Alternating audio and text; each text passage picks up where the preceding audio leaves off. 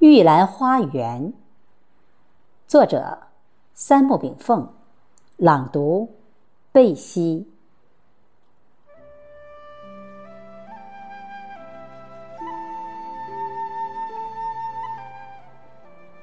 城兰玉质圣母颜，无意争华情至仙。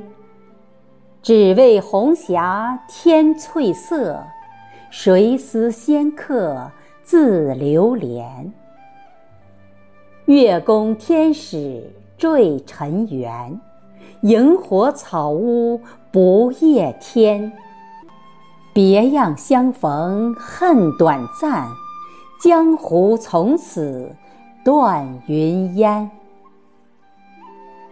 谢谢大家收听，我是主播贝西，我们下期再会。